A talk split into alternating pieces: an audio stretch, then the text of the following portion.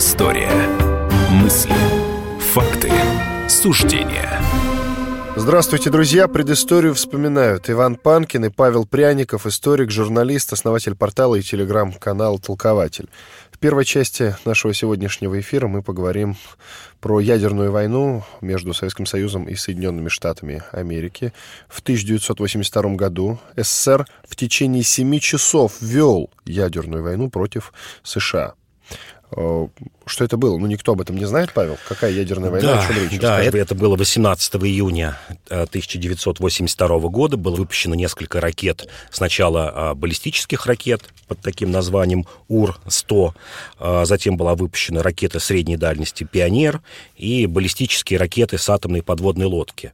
И более того, затем еще по ним были выпущены две антиракеты, попытались сами сбить свои ракеты. И из Байконура был в то же самое время запущен спутник-истребитель «Космос-1375». То есть мы ударили по США, нажали на кнопку, ракеты полетели, самые настоящие ракеты, правильно? Да, но это не по США, это, конечно, по Камчатке были цели. Американцы не знали, куда эти ракеты летят. Это все проходило в рамках больших учений стран э, Организации Варшавского договора с 14 по 18 июня. Шли эти учения, вот пять дней, и в последний день вот были запущены ракеты, чтобы попугать США. Это было сделано в рамках психологического противостояния между СССР и США, начавшегося в 1981 году. Тогда американцы приняли план, который назывался ПСИО. Это так называемая психологическая война, а, которая заключалась в том, что чтобы противника, своего противника, это, конечно, СССР, ну и вообще страны организации Варшавского договора, изводить имитацией нападения. Что такое имитация нападения? Это, например, когда несколько дней подряд у вас самолеты-разведчики, стратегические бомбардировщики, что было очень важно, и прочая авиация, например, летает вдоль границ ваших, беспрерывно, э, вдоль границ по Белому морю, по Балтийскому, по Тихому океану, по южной части Советского Союза, иногда входит в ваше воздушное пространство, и это длится часами, днями и неделями. Второе – это изводить большими военно-морскими эскадрами – первая такая эскадра прошла в 83 году. Это а, было 83 корабля, а, которые включали в себя корабли США, Канады, Англии и Норвегии. Они прошли от Исландии наше Баренцево море. Причем оказались незамеченными нашими разведывательными службами. Шли в полном радиомолчании, гасили радиосигналы, и несколько кораблей вошли в Баренцево море э, к Кольскому полуострову. Показали этим, что наша радиолокационная система имеет дыры и мы не знали, что думать.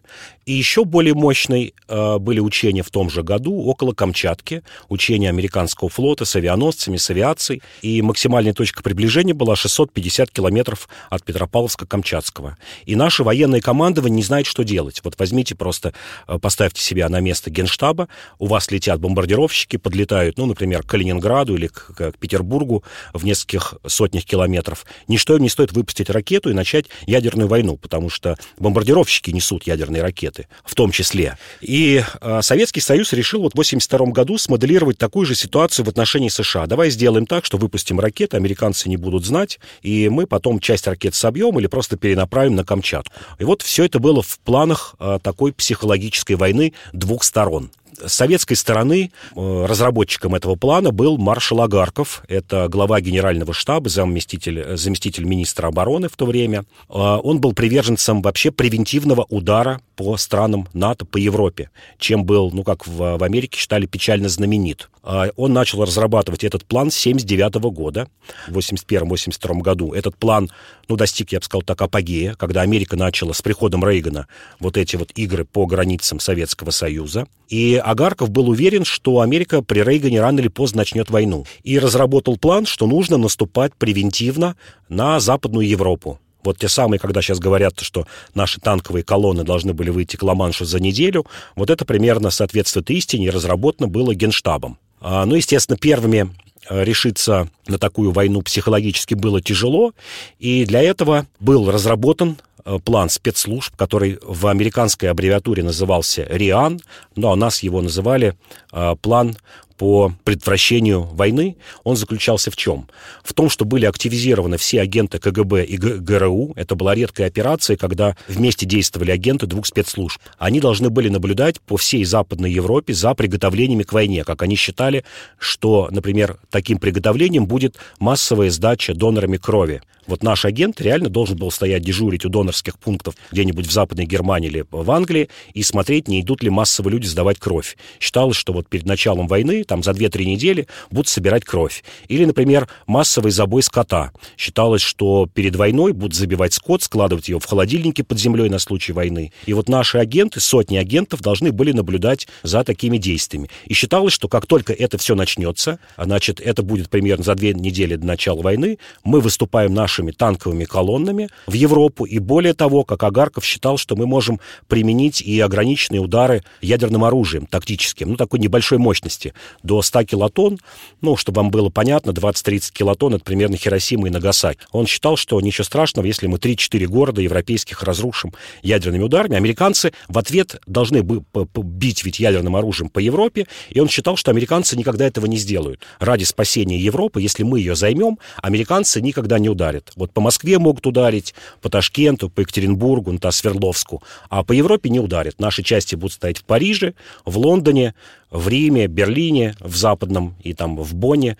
И, соответственно, мы вот таким способом выиграем войну. Итак, летом 1982 э, года мы решили попугать Соединенные Штаты. Выпустили уже ракеты, и, смотри, я не уточнил, а потом попытались их сбить сами, да? Да, вот да, две, две, да, две противоракеты сбили сами, да. Еще и показали, что мы можем сбивать и ракеты, и одновременно показали Америке нашу мощь. И, с другой стороны, э, это было предохранение, ну, считалось, от, может быть, от каких-то отклонений от траектории.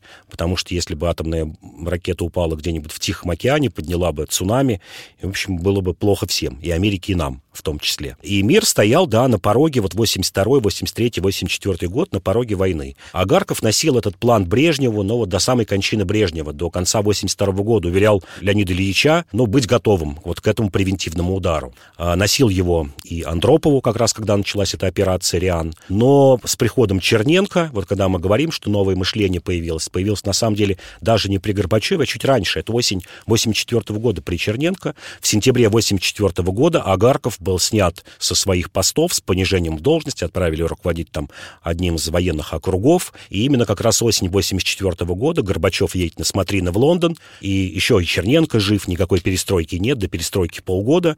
Но внутри Советского Союза уже созрело убеждение, что такими методами мы ну, не, не победить, во-первых, невозможно, а во-вторых, невозможно выдержать экономически и психологически, что нужно применять дипломатические способы для предотвращения войны. Как раз тогда Громыко стал говорить, что все, американцы с нами отказываются говорить. Впервые в нашей истории даже не было в самом начале холодной войны, в конце 40-х годов, когда прекратились почти полностью все дипломатические контакты, и Громыко, такой вот зубр советской дипломатии, мистер Нет, все равно понял, что надо идти на дипломатические переговоры удары. Уточни, после пуска ракет, как отреагировали американцы? Что, что было? Вот? Американцы отреагировали, конечно же, негативным способом. Они поняли, что СССР готов к войне, что не только Америка готова к войне, но и СССР готов к войне.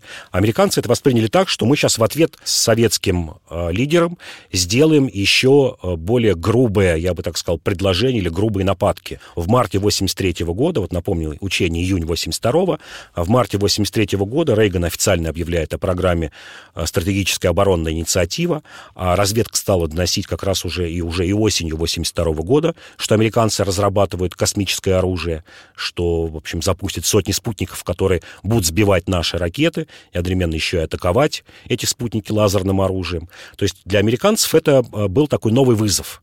А наши думали, что это образумит американцев, что Рейган э, начнет тоже какие-то переговоры. Э, Рейган откажется размещать ракеты «Першинг» в Западной Германии. Э, сейчас уже ну, молодые люди-то не помнят, и вообще многие забыли о том, что э, ну, такой основной камень преткновения э, между США и СССР в то время это были ракеты «Першинг» в Западной Германии, ракеты средней дальности. Ракета тогда бы долетала до Москвы за 4-6 минут. Вот атомная ракета, ну, межбаллистическая ракета из США летит 20 минут, а из Западной Германии 4-6 минут всего лишь. И наши средства ПВО просто не успевали бы отреагировать на запуск этих ракет. Просто люди, ну, совсем грубо говоря, не успевали бы добежать до каких-то кнопок, э, там, одновременно позвонить, отдать какой-то приказ. За 20 минут успевали, а за 4 минуты нет.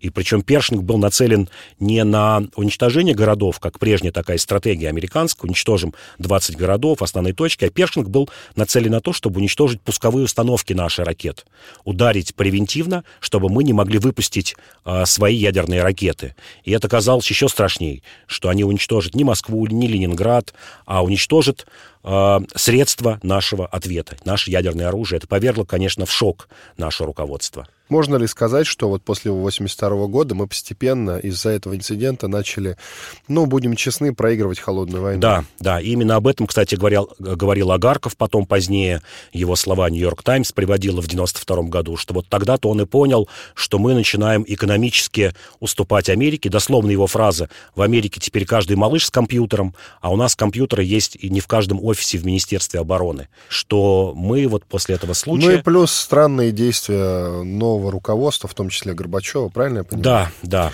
Иван Панкин и Павел Пряников, историк и журналист. Мы продолжим через пару минут. На другую тему будем говорить, не менее интересную. Оставайтесь с нами.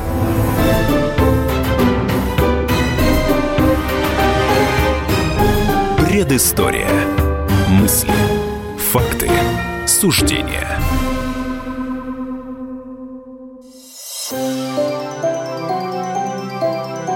Комсомольская правда представляет. Как тебя зовут? Давид Шнейдеров Давид. Почему тебя назвали Давидом? Мама говорила, что звезда родилась. Давид, мы делаем тебе предложение, от которого невозможно отказаться синяя или красная таблетка? Я возьму большой куш. Окей, тогда ты пустишься во все тяжкие. Мы всегда платим долги. Самые лучшие фильмы и сериалы по субботам в 9.00 с Давидом Шнейдеровым. Целых два часа смотрим кино по радио.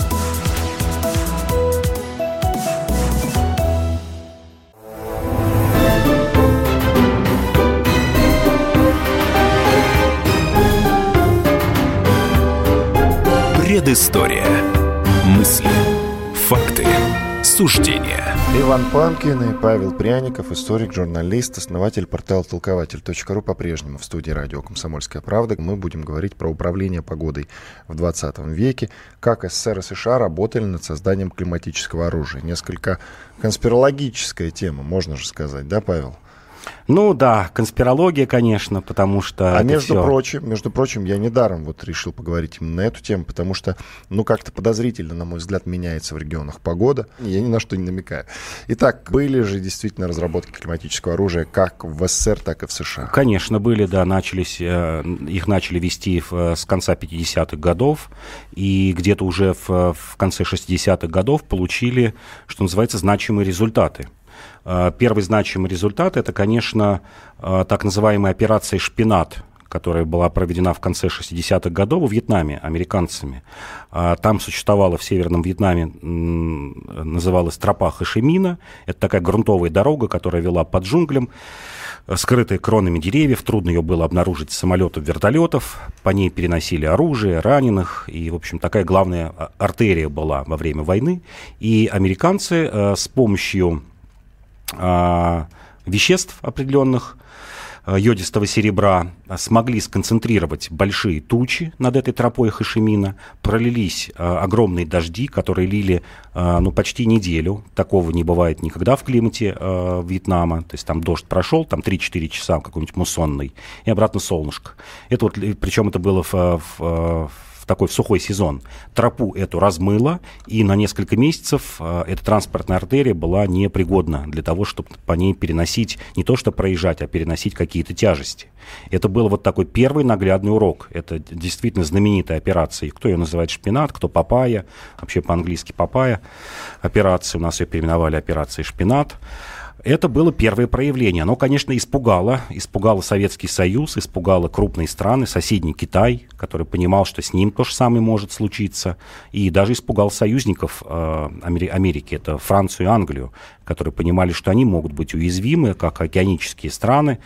И главное, что, как говорили ученые того времени, это был слабо управляемый процесс. То есть нельзя его было в какие-то строгие рамки отвести, что, скажем, вот только на этих 100 квадратных километрах и будет лить дождь.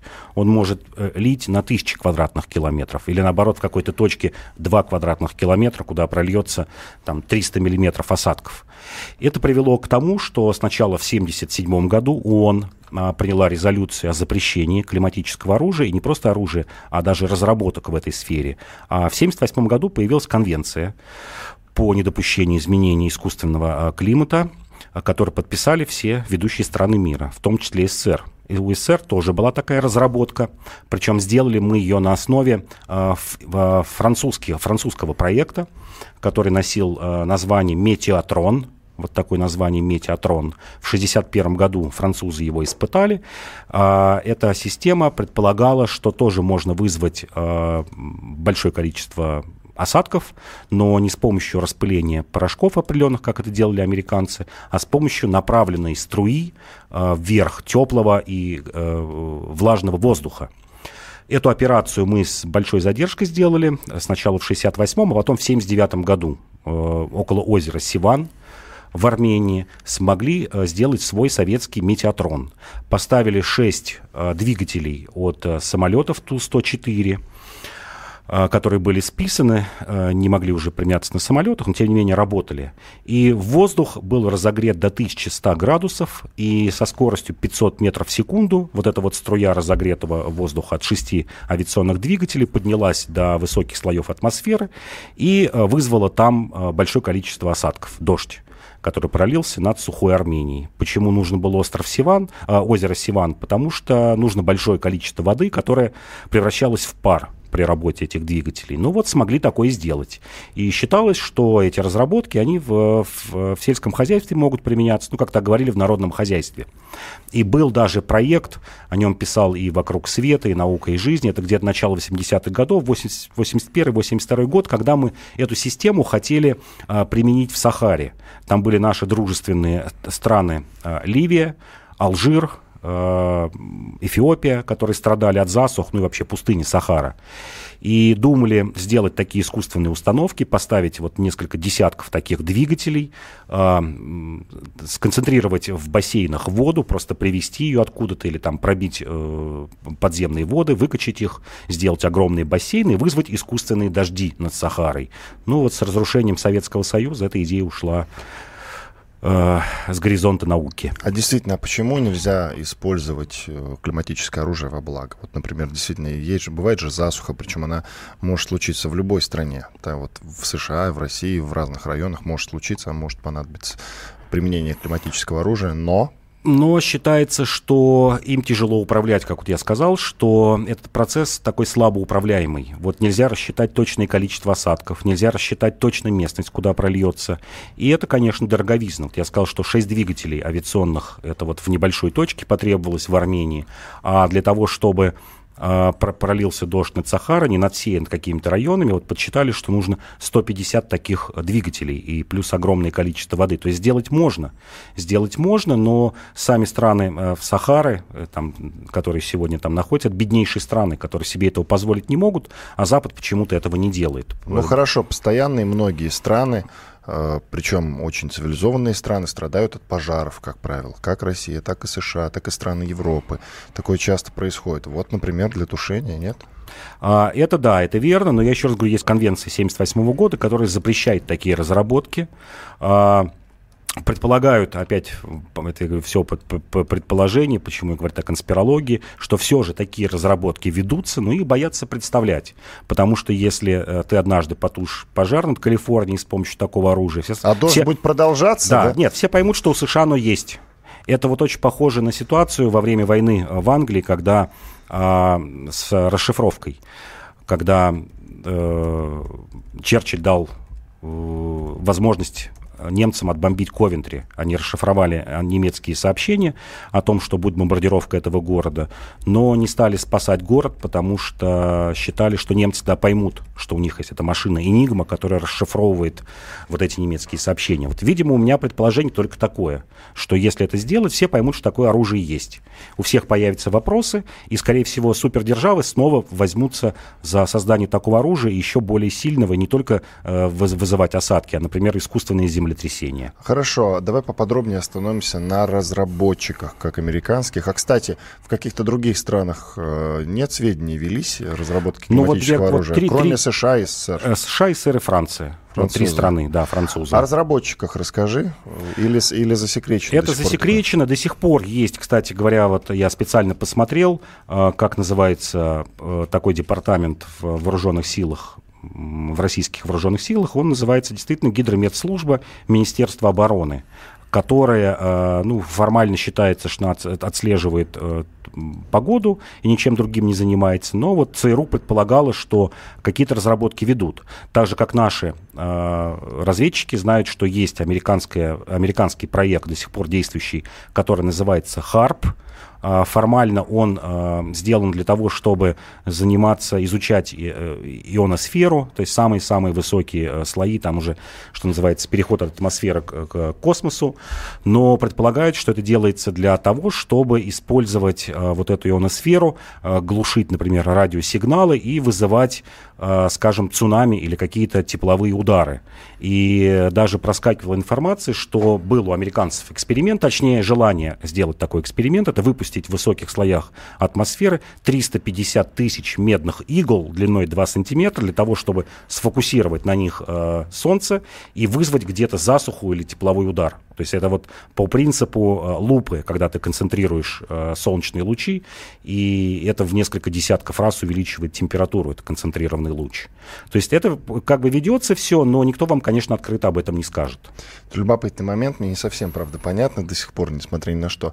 Ты, мы как-то в одном из выпусков рассказывали о том, что э, Советский Союз э, при помощи атомных взрывов Э, пробивал русло рек. Да. Вот, был такой. А климатическое оружие запрещено. Ну вот, да. Иван Панкин, историк, журналист, основатель портала толкователь.ру Павел Пряников в студии радио «Комсомольская правда». Мы сейчас прервемся на 4 минуты после полезной рекламы и хороших новостей. Продолжим. Оставайтесь с нами.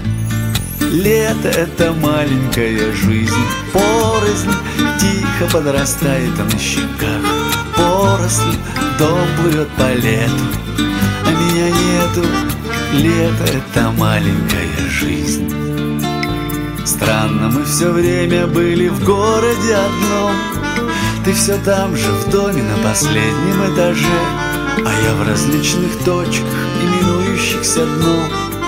Впрочем, если пить, то нету разницы уже Я и не заметил, что конец мая Что давно повесилась метель злая выпил с участковым Смотрю лето, а лето это маленькая жизнь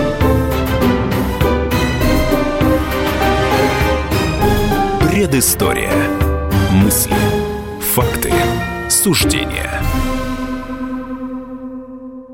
Опять ты куда-то собрался? Тебе лишь бы из дома уйти А я опять должна дом сидеть, да? Ты только о себе и думаешь Жена опять против?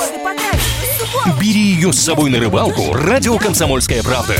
Вас ждут развлечения для взрослых и детей, призы и подарки, много музыки под открытым небом и, конечно, отличная рыбалка. Встречаемся 3 августа в парк-отеле «Орловский». Приезжай с семьей на рыбалку «Радио Комсомольская правда». Регистрация уже открыта на fish.kp.ru 0+.